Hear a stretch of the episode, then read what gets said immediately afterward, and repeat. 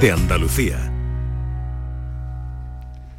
Queridas amigas, queridos amigos, de nuevo muy buenos días. Pasan cuatro minutos de las 12 y esto sigue siendo Canal Sur Radio.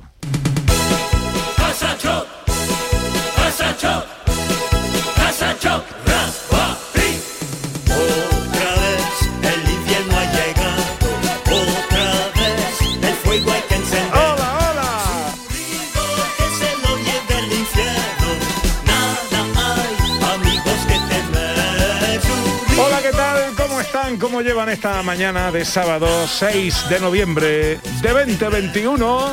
Petrushka, toca la balalaika, como tú la aprendiste a tocar y al cantar los herederos del Volga, para al fin poder todos juntos bailar. Ojalá en la compañía de sus amigos de la radio lo esté pasando bien la gente de Andalucía. Recordando hoy la figura de Georgie Dan que nos decía adiós esta semana. Al final del programa haremos un especial Sonidos de la Historia. eh, dedicado a Georgie Dan. Pero ahora vamos a ir escuchando qué nos cuentan los oyentes en el 670 940 200. ¿Qué momento de tu vida asocias con una canción de Georgie Dan? ¿Cuál era esa canción? Hola, buenos días.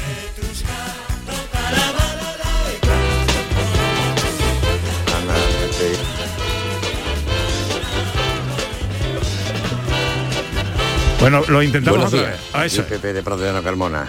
Buenos días, Ana, Pepe y demás. Hola. Todos los que estáis ahí. Que Jordi Dan, pues yo empecé con 15 años a poner disco y me retiré de jockey o pinchadisco, como quería llamarlo. Habré puesto yo tema de Jordi Dan y se habrán bailado. Lo más grande, lo más grande. Pero vamos, eso se disfrutaba. Menos mal que nada más que sacaba un disco en verano. Venga, buenos días y que lo paséis bien. Hasta luego. Adiós. ¿Qué nos cuentan por ahí, Ana? Bueno, pues mira, nos dice Cristina, yo no sé qué canción era mejor o peor, pero era decir barbacoa y se te venía su canción chiringuito y te venía la otra, huevo, otra. Se fundían palabras con canciones que se te metían en la cabeza y se quedaban para todo el día además, eso también es verdad. Y Amalia Soriano nos dice, buenos días desde Benacazón, a mí me transporta a últimos de los años 70, cuando vivía en un pueblecito llamado El Rompido, Cartaya, en Huelva, y en sus fiestas patronales de la Virgen del Carmen, con unos dos añitos, ¿quién los pillara? Además de verdad. ¿Y quién no ha bailado canciones de él? Dice José Francisco Mudarra. Yoridán es un icono de alegría y buenos momentos. Hola, buenos días. Buenos días, gran equipo de Canal Sur. Hola. Pues a mí me trae muchos recuerdos, muy buenos recuerdos, eh, las canciones de Georgie Dan, como por ejemplo Mami, que será lo que tiene el negro, que la bailábamos cuando hacíamos eh, unas comidas de convivencia con la peña del Athletic Club de Bilbao, aquí en Bailén, en, en el restaurante Los Píos. Y la verdad es que me lo pasaba muy bien, bailando Georgie Dan, en fin, muy bien, muy bien. Bueno, un abrazo grande para todos. Soy Loli de Bailén. A mí me gusta Loli. mucho esta que estaba sonando, la del Casa Chop, Bueno, me esa- encanta. esa es la me tuya, encanta. Venga, esa y el bimbo. Yo eh, entre esas dos tengo el corazón partido. Yo la primera la, pri- la primera que yo recuerdo que me viene a la memoria Sí. era la del bimbo. El bimbo, esa es la que a mí me recuerda a las fiestas de, de mi pueblo, allí los coches locos, lo veas. Hola Sandra. Rodríguez, buenos días. Hola, ¿qué tal? ¿Cómo estáis? ¿Algún momento de tu vida asociado a la música de Georgie Dan? Mm, Momento en concreto no, pero recuerdo perfectamente la canción de Mami que será lo que tiene el negro. Y yo decía, ¿pero qué será lo que tiene el negro? Porque era pequeña y no entendía No- muy no bien. entendía el no plan. entendía muy bien lo de la cancioncilla, pero la recuerdo muy, divertida. sí. Y por supuesto muy fan de la barbacoa.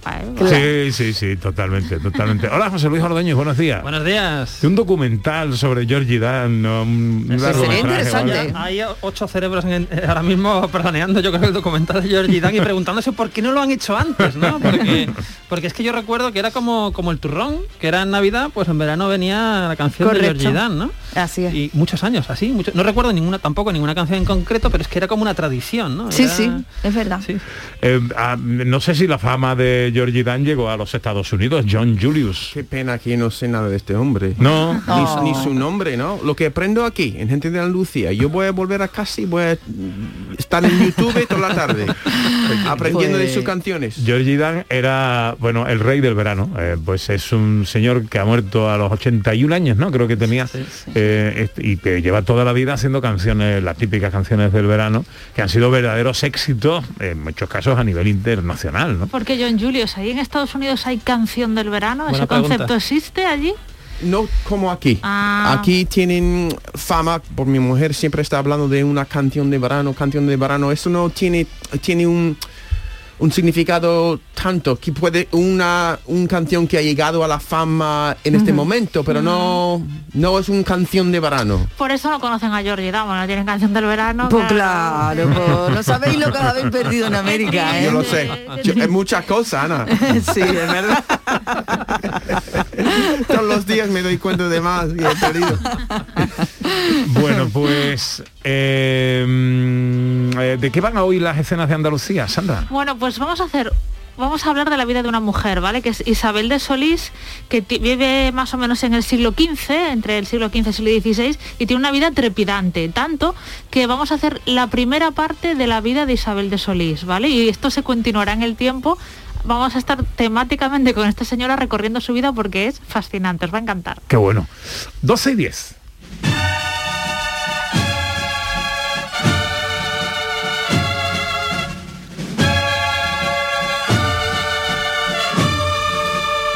Concluida esta misión evangelizadora del Señor de Sevilla, del Señor del Gran Poder, hoy desde la catedral y hasta su casa, último de los recorridos. Ana Último Carvajal. del recorrido, como bien dices, después de pasar la noche en la catedral ya vuelve a su casa y lo hará hoy a partir de las 7 de la tarde. y tendremos programación especial, por supuesto, en Canal Sur para cubrir esta información y manteneros al tanto de todo lo que está ocurriendo al frente de la que se va a encontrar nuestro querido Fran López de Paz. Eh, Fran, buenos días. Buenos días, Pepe. Buenos días, Ana. ¿Qué tal? Buenos días. Bueno, ¿qué tenéis preparado? Pues a las 7 de la tarde sale el Gran Poder y nosotros desde una hora antes pues estaremos comentando desde la catedral pues todas las circunstancias del recorrido hasta el final, ¿no? No, no, va a ser un recorrido tan largo, lo de ayer fue larguísimo, fueron 8 kilómetros, eh, sino que es un recorrido urbano en el que se van a vivir eh, escenas emocionantes como las que ayer se pudieron ver. Eh, ayer el Gran Poder llegó desde la barriada de Santa Teresa a la catedral por un camino de saeta, de plegaria, de interpretaciones musicales que era la que les estaba regalando la gente de, de música como la que la de la antigua banda Soria 9 y hoy también pues el recorrido que va a hacer hasta su barrio pues va a estar salpicado de momento eh, eh, muy interesante que los vamos a contar por la radio a partir de las 6 de la tarde y en Radio Andalucía Información, en RAI. Eh, duración de la retransmisión y de todo esto, dependiendo de lo que ocurra, lógicamente, pero ¿cuál es la previsión? Exactamente. Yo creo que el señor estará en la basílica en torno a las 12 de la noche o por ahí. ¿no? Eh, lo que pasa es que el, el ulti- el último tramo del recorrido es por el barrio de San Lorenzo, por su barrio. Es la primera vez que hace esto con el paso, ¿no? Que es un barrio de calles estrechas, angostas. Claro, ahí es mucho más complicado andar, sobre todo si se cumplen las previsiones de asistencia masiva a la profesión de regreso del Gran Poder, que es de todas las que eh, hemos visto desde el 16 de octubre, la única que va a hacer en su paso. El señor ya está en el paso, está estrenando la túnica que le regalaron los devotos, ya no va con la túnica morada lisa, y será así, entre 200 docenas de claveles, cuán o cómo regrese a la Basílica de San Lorenzo. Pues estaremos muy pendientes de todo lo que nos contéis a través de las ondas. Querido Fran López de Paz, te mando un abrazo enorme. Buen trabajo, amigo. Un abrazo, gracias Pepe, gracias Ana. A partir de las 7 de la tarde, 12 y 13, enseguida llega un nuevo capítulo de nuestras escenas de Andalucía.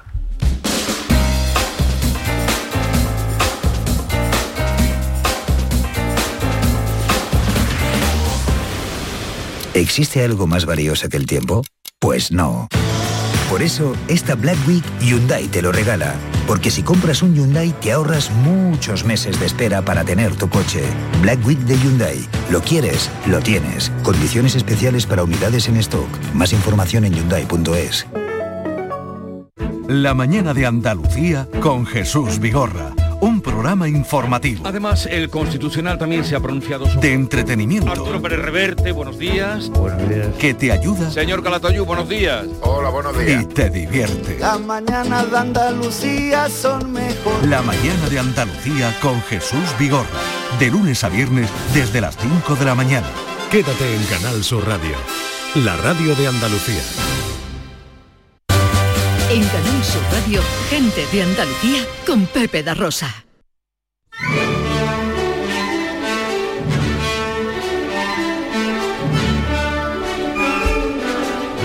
Producciones radioteatrales Gente de Andalucía presenta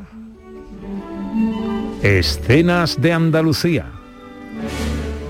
Una recreación radiofónica de los episodios de la historia de Andalucía. Con el cuadro de actores de Gente de Andalucía. Escenas de Andalucía. Hoy, capítulo 52, la leyenda de la reina Mora.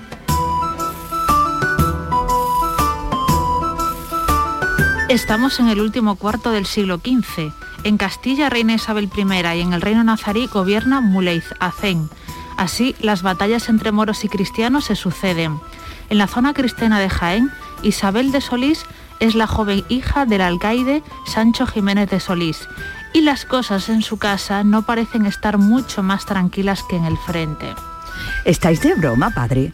Pedro Venegas es un excelente joven. No lo dudo, padre. Entonces, Entonces digo que el que sea un excelente joven no es suficiente para casarme con él. no lo consideráis adecuado. No lo considero lo bastante interesante. ¿Y qué tiene que ver el interés con el amor? Precisamente, padre, precisamente. Si no hay interés, ya podéis imaginar las cantidades de amor. Sois exigente. Soy vuestra hija. Lo sois, desde luego. Pero lo cierto, eh, que estáis en época de casaros. Tengo solo 17 años, padre. Esta noche cenaréis con don Pedro. ¿Qué? Las batallas se suceden, así que es mejor dejar esto arreglado cuanto antes. Maldita sea, padre. ¿Y por qué no me dejáis luchar en la batalla? Por Dios, Isabel, sois una mujer. Por supuesto que lo soy y lograría muchas más cosas en el campo de batalla que la mayoría de vuestros hombres. No discutamos, no se hable más. Esta noche toca cena. Cena y futuro matrimonio. Anochece y la cena está preparada en el amplio salón para Pedro Venegas e Isabel de Solís. Hay velas, buena comida y un ambiente de lo más romántico, salvo por la presencia de los criados de ambos. Don Pedro, si me permitís, lo primero que quiero deciros es que... Doña Isabel, por favor, disfrutemos de la velada. Ya me ha advertido vuestro padre. ¿Qué os ha dicho mi padre? No importa. Lo único que importa ahora es que estamos aquí, tranquilos y en paz, sin batallas, ¿no le parece? En esto tiene usted razón, don Pedro. Desearía tanto que se acabasen las guerras. Esto... Esto es absurdo. Y absurdo o no, es lo que nos ha tocado vivir. Cada uno sigue su camino, como Henry. ¿Henry se llama vuestro criado? Mi padre lo rescató de un naufragio y desde entonces sirve a nuestra familia. ¿Y eres feliz, Henry? Por supuesto, señorita. Muy feliz. Y don Pedro es como si fuera mi hermano. Muy bien, muy bien. Pues como hermano deberíais aconsejarle. ¿En qué quiere que yo que lo aconseje, señorita? Pues en que el amor no debería ser algo acordado entre familias. Y precisamente por eso no nos vamos a poder casar. Don Pedro, me indica la señorita Isabel que... No, no hace falta que repitas, Henry, ya la he escuchado. ¿Habéis escuchado eso? Señor. Ruidos de guerra. Ahí fuera. Han llegado. ¿Qué? Han llegado los moros, los hombres de Muley Hacén. ¿Cómo dice? Cuidad de Isabel y cuidad de ella con vuestra vida. Don Pedro sale de la estancia al tiempo que en el exterior crece el rumor de batalla y después el silencio, hasta que de nuevo se abren las puertas y entran los hombres de Muley Hacén con sus dagas manchadas de sangre. No os preocupéis, señorita. Os protegeré con mi vida. Henry, es inútil. Son demasiados.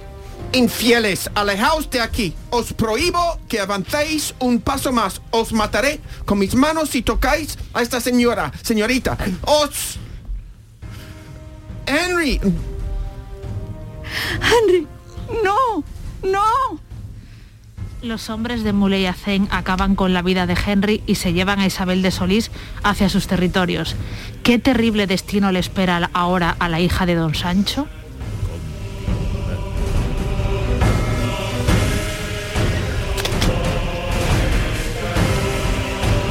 Continuará.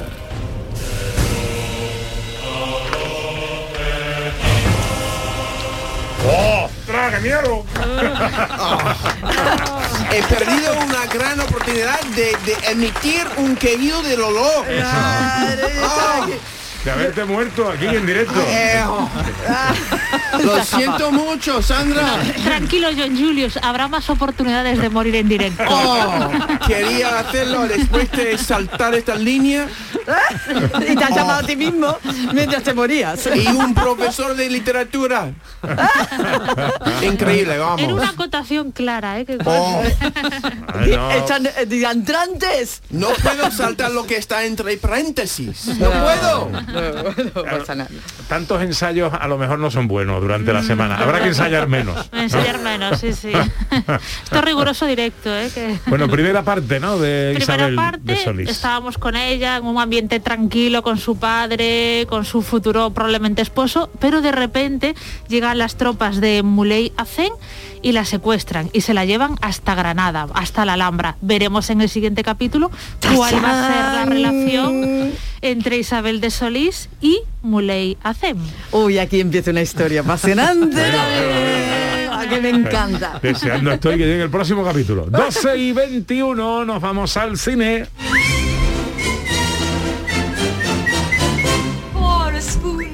Of sugar helps the medicine go down. The medicine go down. The medicine go down. Empezamos con un poquito de actualidad en torno al mundo del cine, Ana Carvajal. Bueno, bueno, aquí tenemos el reparto de lo nuevo de Christopher Nolan, ¿no? Pues lo nuevo de Christopher Nolan, que es una película eh, que se basa o se inspira en el señor que creó la bomba atómica, un tal Oppenheimer. Sabíamos que el protagonista iba a ser Cillian Murphy, que sobre todo recordamos de los Peaky Blinders, esta serie tan popular, pero es que ahora además eh, ha fichado a dos pesos pesados como son Robert Downey Jr., el Iron Man de la Marvel, y Matt Damon, ¿no? Bueno, esto promete ser una, una gran superproducción en la línea de Christopher Nolan. Habrá que esperar un par de años para verla todavía. Bueno, bueno.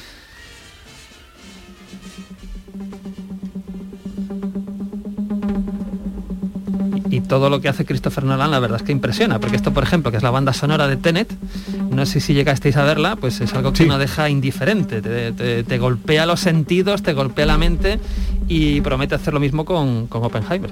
Bueno, tenemos también recomendación de Bueno, cositas para ver en Esto- plataformas, ¿no? Esto es una recomendación, hemos recomendado, bueno, pues el, el futuro estreno de esta película de Nolan, pero ahora os recomiendo una serie que ha entrado así un poco sigilosamente porque no ha tenido mucha publicidad, es una serie que empieza y acaba de solo 10 capítulos, que se llama Chapel White.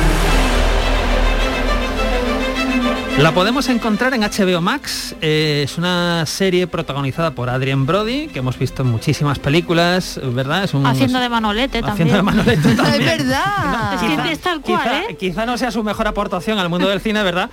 Pero sí lo recordamos, por ejemplo, en El pianista de Polanski, Sí. ¿verdad? O en, en muchas otras otras películas con Woody Allen en Medianoche en París. Pero bueno, esta es una es una serie basada en un relato de Stephen King que era Jerusalem Slot y que es fabulosa, es fabulosa. Al que le guste el suspense, el misterio y el terror, ¿Quién nos iba a decir que en 2021 íbamos a tener dos extraordinarias series de vampiros?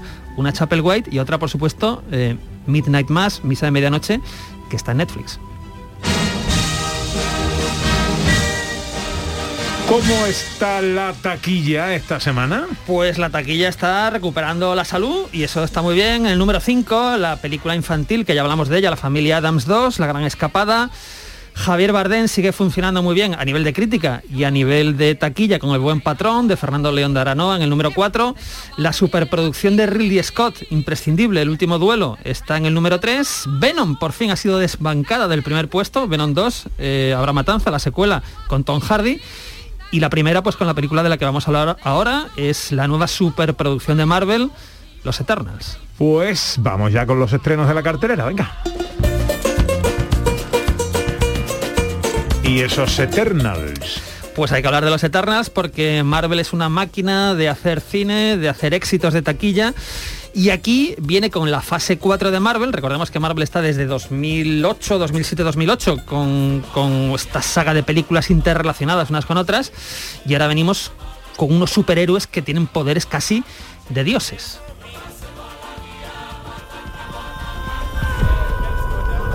Hace cinco años, Thanos eliminó a la mitad de la población del universo. Pero los habitantes de este planeta la trajeron de vuelta con un chasquido de dedos. El regreso repentino de la población proporcionó la energía necesaria para que empezara el surgimiento.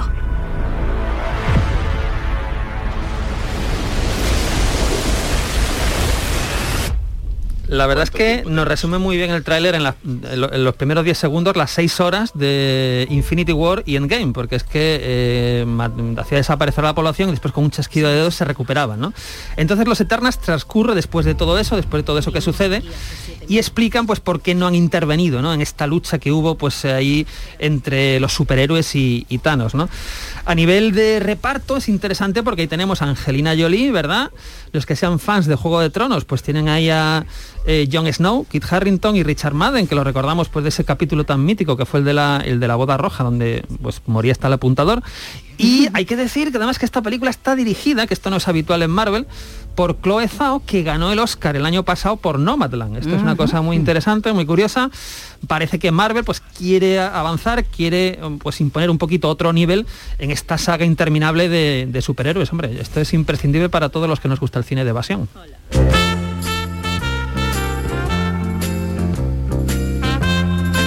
Más estrenos. Bueno, nos viene otro estreno gordo, ¿vale? Otro estreno gordo porque nos viene una película, ojo, que es una precuela de quizá la mejor serie que se ha hecho en televisión. Estamos hablando de, de la serie que era Los Soprano, la película, la precuela se llama Santos Criminales.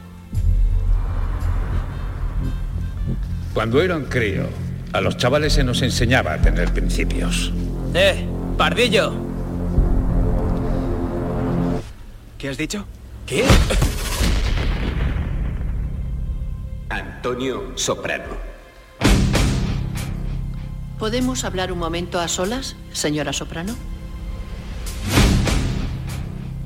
Según el test de Stanford Binet, es muy inteligente. Pues no lo parece, porque siempre aprueba por los pelos.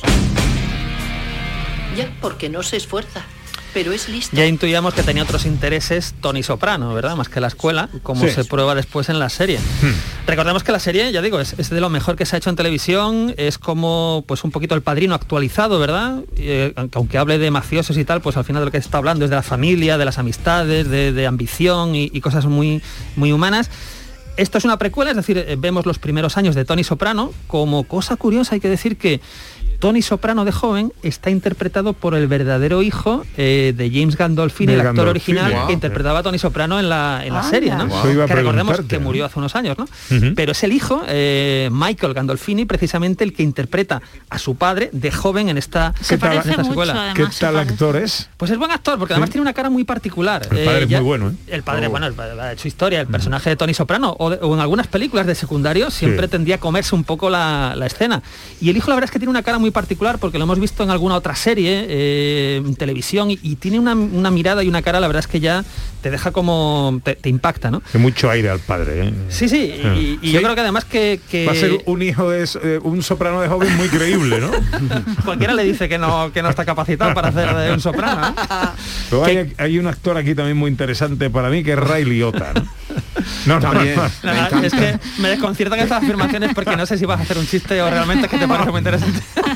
No, no, no, no. No, No, me, me- me parece un tipo muy interesante, tanto cuando hace de bueno como cuando hace de malo. Sí, sí. Hombre, yo creo que lo recordamos todos de uno de los nuestros, ¿no? La peli de Scorsese con Robert De Niro y Joe Pesci, o en una película anterior que era eh, Algo Salvaje, que era como una comedia con Melanie Griffith y Jeff Daniels de mitad de los 80, a finales de los 80, cosas así, que de repente eh, el tipo entraba como a mitad de película y ya se comía la película, ¿no? Pasaba de ser un un tipo más o menos normal a ser un psicópata. Porque tiene esa mirada, ¿no? Ray Liotta Sí. tiene esa mirada un poco inquietante, ¿no? Y además, bueno, además de, de Ray Liotta, está Vera Farmiga, está John Bernal, Alessandro Nivola, es decir, un reparto de, de secundarios impresionante. Hombre, esto es, desde luego, para todos los que somos fans y seguidores de Los Sopranos, algo imprescindible. Y la última de las recomendaciones que nos traes es española. Pues una recomendación española, además magnífica, es eh, tiene un componente fantástico, thriller, drama, es una película que se llama Tres.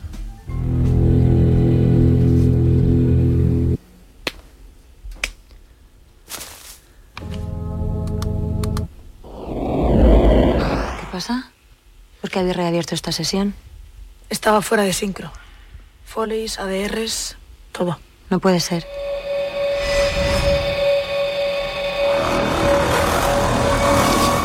Bueno, da un poquito de miedito, ¿no? Lo que plantea además es muy original, porque todos los que hemos trabajado a lo mejor en el audiovisual en algún momento, eh, trata el tema de una persona que en algún momento dado se desincroniza del sonido, es decir, empieza a escucharlo antes de que suene. Es decir, si da una palmada, no, no escucha el sonido al momento, sino que lo escucha dos o tres segundos después. Es como una, un poco una locura, ¿no? Pero es un, es un planteamiento original y claro, todo lo que le sucede a esta persona que además trabaja en lo que es el, el tema de sonido, de edición de sonido y, todas estas historias. Es una película que, claro, ha estado en el Festival de Sitges, que tuvo mucho éxito y que tenemos la suerte de que nos, se nos haya estrenado ayer, además protagonizada con una actriz que me encanta, que es maravillosa, que es Marta Nieto. Tres es el título de la película. Que tiene buena pinta. Tiene una pinta extraordinaria, porque además no es habitual. Y, y me gusta mucho eso, que es una película de concepto. Te da un concepto original y ahora lo desarrolla. Bueno, en la tele que ponemos. Pues parece que hemos dejado definitivamente atrás eh, la serie, la saga western. Eh, entonces tenemos una película española del año 52, ojo, eh, una película que se llama Estrella de Sierra Morena. Ojo, protagonizada por Lola Flores, eh, José Nieto, Manolo Morán, José Isber. Tenemos bandoleros, tenemos Sierra Morena, tenemos un niño pequeño, una mujer moribunda y el jefe de la banda, que por supuesto se va a tener que hacer cargo de, ese, de esa niña pequeña. ¿no? Entonces, el que quiera ver Estrella de, las, de Sierra Morena con Lola Flores, hoy a las tres y media en Canal Sur Televisión.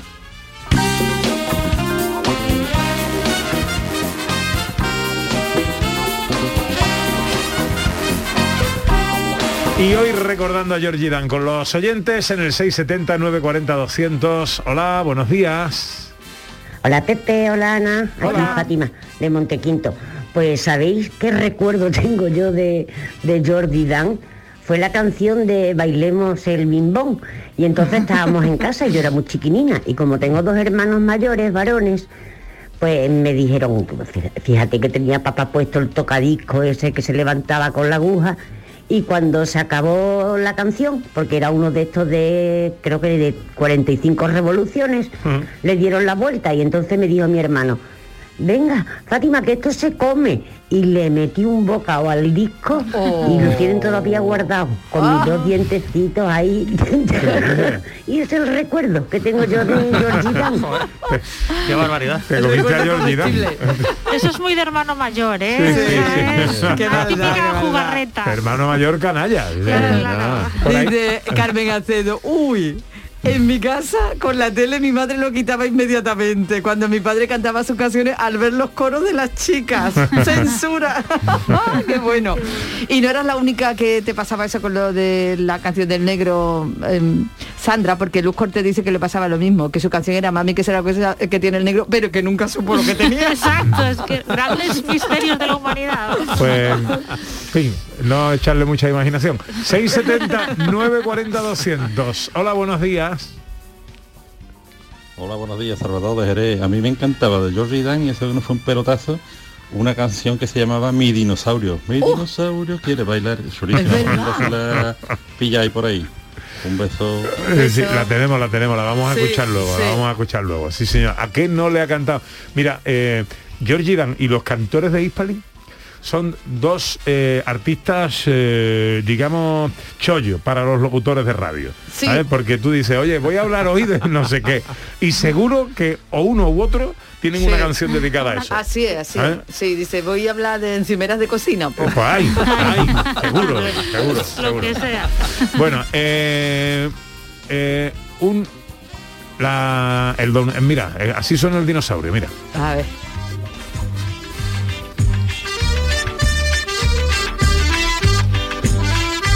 Mira qué bonito. Mi dinosaurio va donde voy, siempre con él contento yo estoy. Es un tontorrón, pero tiene buen corazón. Qué buen corazón. Quiere bailar y nunca sabe cómo empezar. Para aprender el buen interés y muy formal levanta los pies. Pero el tontorrón con la cola da un profesor. Oye, eh, me recuerda a otra canción, esta Sí. canción, a In the Summertime, igual, Ya. ¿no? ¿No es un poquito In the Sí, Summertime? sí, sí. Ya, ya. Ya, ya. Sí, tiene Un poquito, tiene un ¿no? aire, tiene un aire. Pero con verdad. dinosaurio. Y con dinosaurios todo es mejor. Cambia todo, cambia todo. Tiro, tiro, tatán. Bueno, enseguida seguimos hablando de cine porque tenemos a un actor en la mesa eh, consagrado. Eh, se le olvidan los gritos de Henry, pero Hay siempre... Y, le- ya, y claro. se llama a sí mismo cuando Claro. se muere también. Pero- Sí, soy mejor por mis errores. pero- enseguida hablamos del Festival de Cine de Sevilla.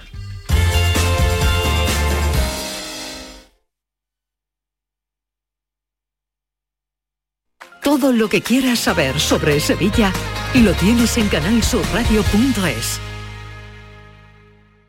Vuelve al patio de la Diputación la muestra de la provincia. 10 ferias empresariales desde el 16 de octubre al 19 de diciembre. Cerveza artesanal, vinos y licores, joven empresa, mujeres empresarias, nuevas tecnologías, productos y sabores de la provincia. Te esperamos. Conoce tu provincia. Más información en la web prodetour.es. Diputación de Sevilla. Bienvenidos a Sacaba. Mil metros de electrodomésticos con primeras marcas. Grupos Whirlpool, Bosch y Electrolux. Gran oferta hasta fin de existencias en Sacaba. Lavadora secadora por 299 euros. Sí, sí, lavadora secadora por solo 299 euros. Y solo hasta fin de existencias. Solo tú y Sacaba. Tu tienda de electrodomésticos en el Polígono Store en calle nivel 23. Sacaba. Nace un nuevo concepto de maternidad. En el nuevo Hospital Materno Infantil Quirón Salud Sevilla ponemos en el centro las necesidades de las futuras mamás. Un pionero hospital con parto respetado, prestigiosos expertos formados en las últimas tendencias y las mejores prestaciones para ti. Solicita tu tour premamá y ven a conocernos. Las mamás han cambiado, la forma de cuidarlas también. Quirón Salud, la salud persona a persona. ¿Existe algo más valioso que el tiempo? Pues no. Por eso, esta Black Week Hyundai te lo regala. Porque si compras un Hyundai te ahorras muchos meses de espera para tener tu coche.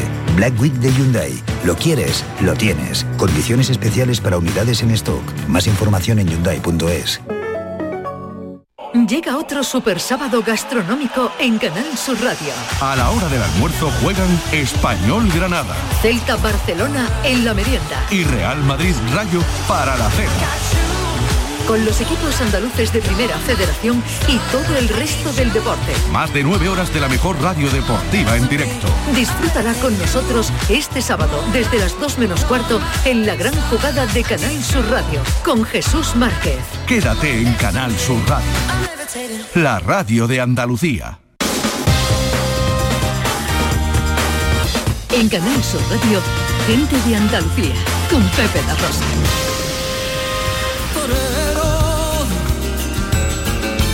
Estar a su lado hay que ser Bueno, hablamos del Festival de Cine de Sevilla, director. Bueno, pues hay que hablar del festival que empezó ayer, ayer eh, día 5, que va a estar hasta el 13 de noviembre, ¿verdad? Con lo mejor del cine europeo, cine español, más de 230 películas. Vienen los trabajos de gente como Santi Amodeo, como Gonzalo García Pelayo, Benito Zambrano, Manuel Martín Cuenca, Rodrigo Cortés, homenajes como el que se hace a este actor hispano-alemán que es Daniel Brühl, que hemos visto en películas, por ejemplo, pues de Tarantino, o en películas de la Marvel que hablábamos antes, y que presenta o va a debutar con, con esta primera película que ha dirigido, La puerta de, de al lado. Y bueno, y por supuesto el panorama andaluz, ¿no? Con largometrajes y cortometrajes de nuestra tierra. Y una de las pelis más curiosas del festival. Digo, coño, ¿qué está pasando aquí? ¿Qué está pasando aquí? Y le había pegado una cornada aquí, aquí, y le había partido el corazón. Muerto. The fact that I'm here in Spain and having a good time, you should be happy for this. Bueno, por ahí, aunque no se ha escuchado muy bien, eh, pero aparecía nuestro John Julius. Sí, hombre, es que, a ver, estamos hablando de la película Seis Toreros Yankees, ¿verdad? Que ha dirigido eh, Nonio Parejo con guion de Jorge Molina, protagonizada por Ken Appledon y John Julius. John Julius. Y que se proyecta mañana. A las 12 de, a, la- a las 12 de la tarde. Ahí en el Teatro Alameda. ¿Qué, qué haces ahí? Pues es el estreno. No, no, ¿qué, qué haces tú en la película? Pues yo también importa. pues yo soy eh, yo yo desempeño el papel del marido de Ken y yo estoy cada vez más celoso porque porque mi marido yo creo que mi marido está enamorándose de un torero. Entonces Ah. hay cuatro escenas cuando estoy cada vez más celoso. Porque yo quiero que no, no quiero perder mi marido. Bueno, tengo que decir que yo lo he visto y es impresionante. John Bueno. está impresionante, porque es que, evidentemente John porque es su cara, pero no lo reconoces de lo bien que interpreta el papel. Ajá, bueno, bueno. Oye, déjame que salude al director de la peli, a Nonio Parejo, eh, al que tenemos al teléfono. Hola, eh, Nonio, buenos días. Hola, buenos días. Encantado de saludarte, amigo. ¿Cómo estamos? Igualmente. Muy bien, muy bien. Bueno, cuéntanos. Esperando que, que ¿Qué- se estrene mañana y a ver qué pasa porque el tema es complicado, tú sabes, ahora una, una cosa de todo ahora mismo es un poco ir a contracorriente, ¿no? Pero bueno, yo creo que la película tiene valor en sí mismo, no por el tema, ¿no? Cuéntanos el, el planteamiento de seis toreros Yankee 6. Mira, Sexto de los Yankees es un tema que, se, bueno, yo llevo muchos años en esto y he hecho muchos documentales, un montón. Llevo 45 años en el audiovisual. Y nunca había tocado el tema taurino, no sé por qué. Bueno, a pesar de que en mi familia hay mucho taurino. Mi padre fue periodista taurino, una larga historia de, de familiares taurinos. Pero yo no había tocado nunca este tema. Y de pronto, mira por dónde, se me, apare- me aparece la figura de, un neoyorquino judío mm, y gay, que es torero, que es Sidney Franklin, y que viene, viene a España. Entonces, es un- una figura muy rara, que en sí ya merecía un documental solamente para él. Pero bueno, sigue tirando y descubre que hay durante 40 años, entre los años 20 y los años 70, por ahí, o sea, 60 y algo, hay un flujo permanente de, de toreros yanquis que vienen a España. Entonces es una cosa muy rara, ¿por qué? no? Investigas y resulta que es que el origen de todo eso es la imposición de la ley seca en Estados Unidos. Es decir, que cortan el grifo y el que quiere beber, que le gusta el perriaque, tiene que irse a México. Y en México, pues hay toros. Entonces, pues hay alcohol y hay fiesta. Y se monta su feria particular. Y ahí empiezan muchos a aprender. Y claro, cuando aprenden, pues quieren venir a la Champions League, que era España entonces, y empiezan a abrir. Y entonces es un poco el origen de este flujo de toreros. Todo eso apoyado porque uno de los primeros que viene, amigo de Sidney Franklin, que como he dicho antes es el pionero de, de los que viene, es, es Hemingway, que se lo toma muy en serio y escribe un libro que es un poco el manual y la Biblia de, de- de la tauro- tauromaquia de entonces, ¿no? Este libro a su vez porque crea más adictos y vienen más gente, vienen un torero que vienen hasta los años 70. Bueno, yo he tenido ocasión de ver también el, el documental y me ha parecido eh, divertidísimo, está eh, muy bien. Y además de, de Sidney Franklin, pues está el caso, por ejemplo, que me ha llamado mucho la atención de Betty Ford o de Robert Ryan, ¿no? Aparte, eh, una de las cosas que querría preguntarle a Nonio es que yo he escuchado decirle que el documental histórico tiene que tener rigor y entretener. A mí lo que más me ha interesado también de esta del documental, Nonio, es la aproximación que haces, porque tienes una parte que es, digamos, de, de no ficción, que es documental, pero incluyes o se integra una historia de ficción. Y eso a priori uno puede pensar, oye, pues eso igual chirría. Pero no, no chirría, sino que encaja muy bien y nos interesa tanto la historia de este, de este señor que viene de, de Estados Unidos, que es un poco la historia de ficción, con la combinación de los personajes reales. ¿Cómo, cómo llegas a esa, a esa idea de aproximarte así al- a la historia? Es que el documental, yo he hecho montones de documentales, ¿no? Y está uno cansado un poco de la fórmula tradicional de entrevista, voz en off, entrevista, archivo. Entonces yo me quería distanciar de esto. Y, bueno, la misma locución es muy distinta a la que yo he hecho habitualmente. El locutor es un cuentacuento. Está narrando desde otra perspectiva de lo habitual, no es un off a lo- a lo- al uso. Él está contando una historia como un cuento y al final hay una broma y que dice, pero ¿quién soy yo, no? Sí, El mismo- sí, el sí, mi- el mismo. cierto. Sí, hay un distanciamiento muy grande, con lo cual se hace cómplice del público. Entonces ahí está ya el tema de contar la historia. Estamos contando una historia en donde eh, hay una parte histórica con sus fotos y sus personajes, muy pocas fotos. Yo las fotos cada vez me dan más coraje meterlo en los documentales, entonces tiene que subirlo con otras cosas. Que es la historia de Ken Farrell, que es un neoyorquino y gay y viene a ver un poco por qué ese atractivo de sus paisanos por el mundo del toro. Y él mm, se, supone que se ha puesto en contacto con un matador, José Luis y Parada, que es el que lo introduce en el mundo del toro, pero de una forma muy natural, por los pueblos, de una forma no, no hierática, ni majestuosa, ni grandiosa, ni ricachona. Es una cosa muy, muy llana, muy sencilla, muy, muy humana. Entonces yo creo que ese es el valor que tiene. Y sobre eso vamos insertando la- los perfiles de los, los históricos del, del toro americano. Yo creo que hay que verlo, pero no, yo no puedo perder la oportunidad, puesto que tú como director de- del documental y, y tenemos aquí a John, actor, de que nos dé tu valoración de la incursión de John Julius en el mundo del cine. Bueno, John Julio a mí me sorprendió. Mira, esto es una, una producción barata. eh, hemos rodado con elementos, entre comillas, no profesionales en muchas de las partes, que ya serán profesionales a partir de ahora porque han dado un resultado fantástico. Uno de ellos es un móvil. La entrevista de John Julio la grabé yo personalmente, no llamé ni operador de cámara ni nada, porque como se iba a ver en una tablet, pues yo lo grabo con mi móvil. Y lo grabé con un móvil y ya estaba flipando. La- Sí, sí. Vamos, yo creo que no se repitió ninguna, John, si estás ahí. No, no. La- mira, tiene que este tono, va subiendo el- el- los celos, toma cuatro. ya estás muy cabreado. Joder, y cogió el tío el tono de puta madre, pero a la primera, ¿eh? Sí, no, no, no, no de primera, de primera no, porque yo recuerdo que yo tenía que, yo quería hacer el, el papel, claro, eh, como cualquier hombre sospe- con sospechas, Claro. y lo hice, y Noño dice, dijo, corten, Jan, eh, más pluma.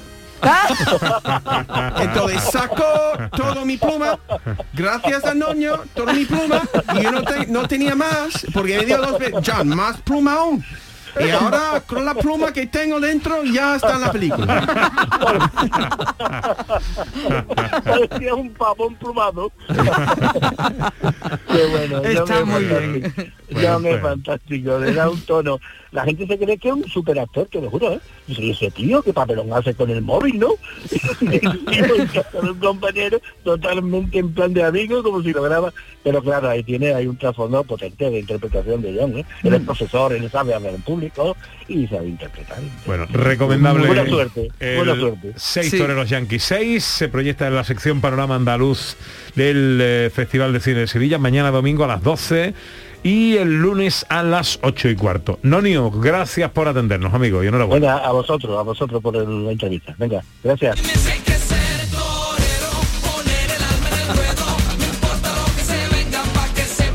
Bueno, eh, recomendable y cómo está John. Eh, Bueno, no, no, la película es muy recomendable porque además es, es muy dinámica, es muy dinámica visualmente, ¿no? Visualmente mm, es, te, te llama mucho la atención y después está el tema, claro, de que te cuenta estas historias muy originales de, por ejemplo, cuando hablaba ahora Nonio de, de México, a- en- en- vemos que hablan de Tijuana en concreto, ¿no? Que era como cómo crece tanto esa ciudad, ¿por qué? Pues porque había para beber, había para, para todo y, y también había el tema de los de los toreros y tal.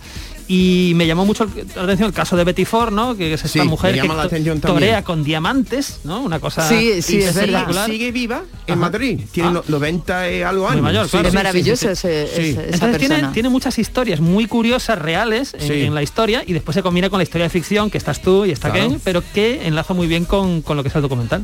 Sí, sí, sí. Bueno, pues. Y John, que- y John que- magnífico, ¿eh? que Hay que decir que después de su interpretación del padre March, la de Mortimer, Claro. viene después. Han sido tus dos momentos el- estelares. Con dos buenos directores. Vamos a con John Julius y sus cosas. Que hoy nos quiere hablar de mascotas y lo difícil que es darles un nombre con estilo. Sí, eso. Porque, Pepe, hay, hay muchos nombres populares, por ejemplo, que resulta que Luna, una palabra española, claro, y Bella, una palabra italiana que significa bella, son los nombres más populares para perras en todo el mundo. ¿Ah, sí? Ah, sí. No solo en España y en Italia. el artículo en, en el que encontré esta información saca la conclusión de que si los dueños tienen una perra, quieren ponerle un nombre exótico. Exótico al menos desde una perspectiva anglosajona, porque el artículo era en inglés, Ah. ¿vale? Claro. Pero por otro lado, dice el artículo, a la hora de nombrar un perro macho, los dueños se inclinan más por nombres que son comunes también en seres humanos. Por ejemplo, mundialmente, el nombre más popular para un perro es Max, por mucho. Max. Y en segundo lugar, Charlie. Aunque aquí en España Max está en tercer lugar. El, en primer lugar es Coco. ¿Qué nombre más noño para un perro? El, Digo yo. El perro de Barruiz se llama Coco. ¿Sí? Sí, de nuestra Yo compañera. conozco varios cocos, sí, sí, es verdad. Es verdad. Y, y- sí. Toby, el de María Chamorro. Ah. Y en segundo lugar, Thor, que es un poco mejor. ¿Vale? Desde mi punto de vista. Mira, sin embargo, en mi barrio no es así. Ahí los nombres de los perros se confunden con los nombres de mis vecinos.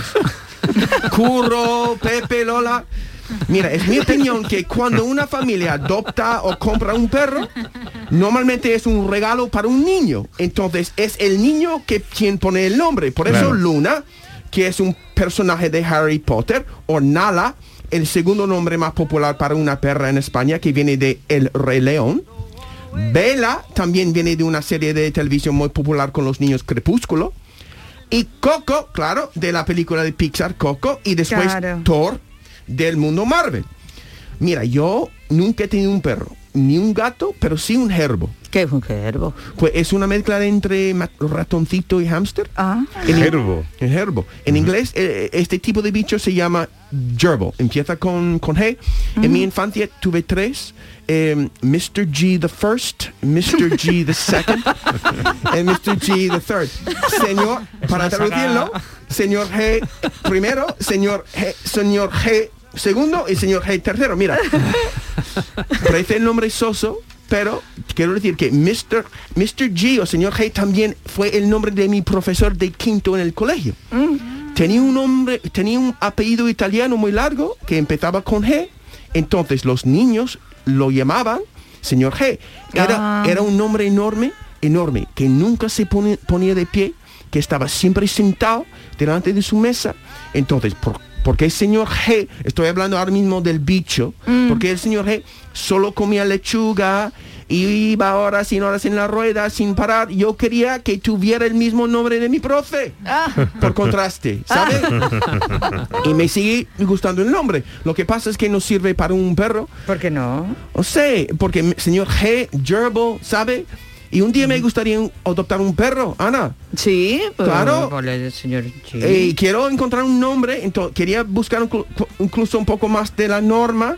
Entonces, por curiosidad, no empecé a buscar los nombres de los perros de los famosos, ¿no? De actores, políticos y futbolistas. Y hubo algunos nombres interesantes. Por ejemplo, Audrey Hepburn. Audrey Hepburn, la actriz, Sí, la ¿no? actriz. Tuvo un perro llamado Mr. Famous. ¿Lo ves? Tú lo puedes poner Mr. Claro, G. claro. ¿Tuyo? Claro. Victoria Beckham. Victoria Beckham, Sí, dale, tiene el- el- la esposa de David Beckham, el futbolista, tiene tres perros, Fig, Olive y Sage. En español sería higo, aceituna y salvia. Ah, pues mira, también que están bonitos. No, Tú le pones claro. olivita, Excéntricos. le mejor. aceitunita, le pones Claro. olivita. En, en inglés suenan mejor. Suena un poco No. mejor, ¿sí? Y Kim Kardashian tiene un perro llamado Sushi. No sé por qué si piensa comerlo crudo. Pero, de- eh, mira, después me di cuenta de que yo podría utilizar los, no solo los nombres, no los nombres de los perros de los famosos, sino los nombres de los famosos en sí. Ah, pues sí. Para nombrar mi perro. Me ¿no? parece buena idea. Por ejemplo, Ana, like, por ejemplo, me Por imagino ejemplo. con un perro con muy fiel, un poco gruñón, quizá un bulldog, lo podría llamar Pepe Mel.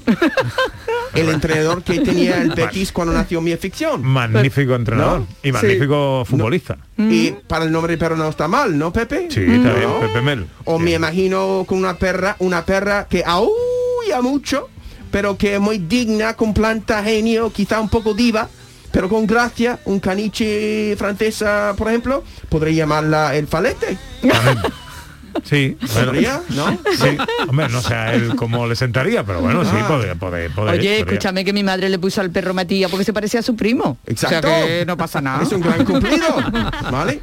Mira, siguiendo mi búsqueda, resulta que el escritor estadounidense Mark Twain tenía un gato llamado Bambino. Ya sabéis aquí mis gustos musicales. Pues el Sí. nombre pega para un perro también. ¿No? Claro. Mira, escucha. Ah, pues mira, eso es muy ¿no? bonito. Mi perro, el bambino. El Qué escritor bonito. Charles Dickens, José Luis, mira, tenía un cuervo llamado Grip, apretón. Oh, apretón. Ya, ya, ya. Me encanta el nombre. A mí también. Right? Albert Einstein, el genio, tenía un perro llamado Chico Marx. George Clooney tiene un perro llamado Einstein y así se llama el perro en la película también Regreso al Futuro. Claro, claro. Eh, eh, creo que Einstein es el primero que llega al Sí, futuro, ¿no? sí, si no sí, me equivoco. sí. Creo que sí. Y, y bueno, ¿y sabéis cómo se llama el perro de, o se llamaba el perro de George Lucas? ¿Cómo? Se llamaba Indiana.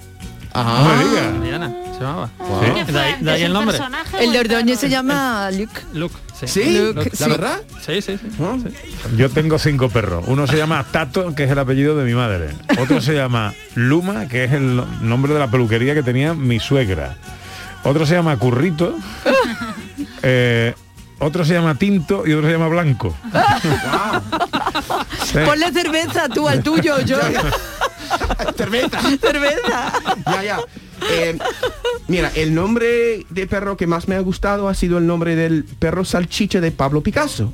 ¿Cómo Este perro se llama bulto, que significa, well, well, lump, en inglés lump, pero bulto, ¿no? Y, pero este perro fue el único ser vivo que el maestro permitía que entrara en su estudio mientras trabajaba. Anda. Se dice, se dice que podría ser la, la reacción cariñosa más larga y fiable de 16 años que tuvo en su vida. Tuvo muchos perros y también una cabra llamada Esmeralda, pero este perro, como he dicho, llamado Lump Bulto, era la única mascota en su vida que llevaba en brazo. Y fíjate, Picasso murió 10 días después de Lump.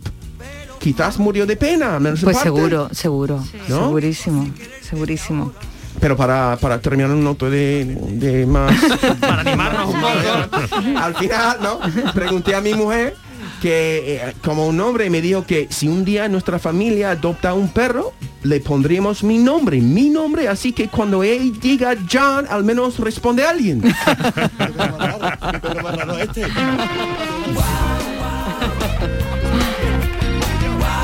Sí, sí, no, no es fácil, no es fácil ponerle nombres a las mascotas. Eh, nos quedan solo cuatro minutos.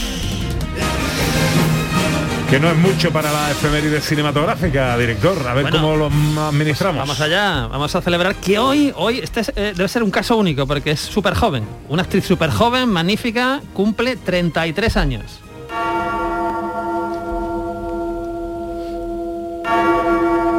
Emma Stone. Tan chica, ¿eh? Emma Stone.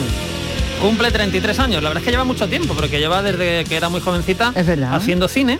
Pero yo la recuerdo, por ejemplo, en películas maravillosas de Woody Allen.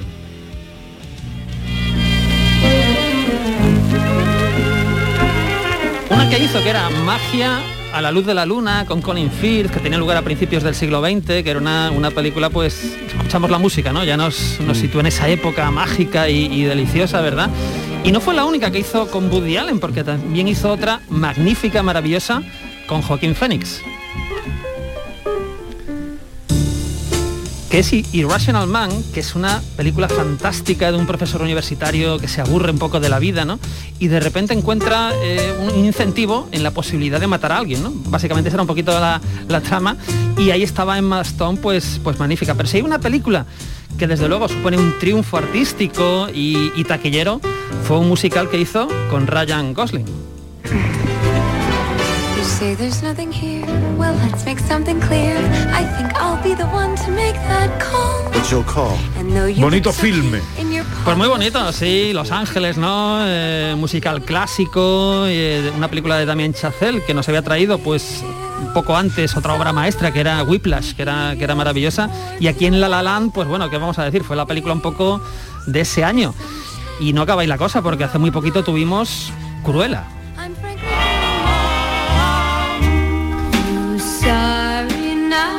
Que es lo más reciente, ¿no? Una película de Disney que nos explica el personaje este de, de los 101 dálmatas, ¿verdad? Esta villana, por así decirlo.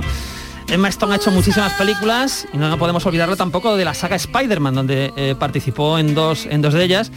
Es una chica joven, talentosa, que está empezando, le queda mucha carrera por delante y estaremos muy atentos. Pues 33 años cumple Emma Stone. Qué chica. Qué chiquitita. Qué pequeñita, sí, sí. No es nada. Bueno, ¿qué va a hacer eh, hoy John Julius? Voy a practicar mi español. Oye, por aquí te sugiere Julio Vera que le pongas Scooby-Doo al perro. Un buen nombre Ah, también. También, Scooby-Doo. Scooby-Doo, eso no... Ya, muy bien. ¿Cómo se dice en español Scooby-Doo? Scooby-Doo. Scooby-Doo. Scooby-Doo. Igual, igual. No cambia mucho la pronunciación. Scooby-Doo. Bueno, querido, enhorabuena por tu éxito cinematográfico. Pues muchas gracias. Es un honor para Mañana nosotros. disfrutar de, de mi... mi De ti mismo. estreno, ¿no? No, no atrajeado, atrajeado. Eso. que no nos subas el caché eh, para los teatrillos de la radio. eh. Eso, exacto. Gracias, John. Pásalo Nada. bien. Llega la información a Canal Sur Radio. that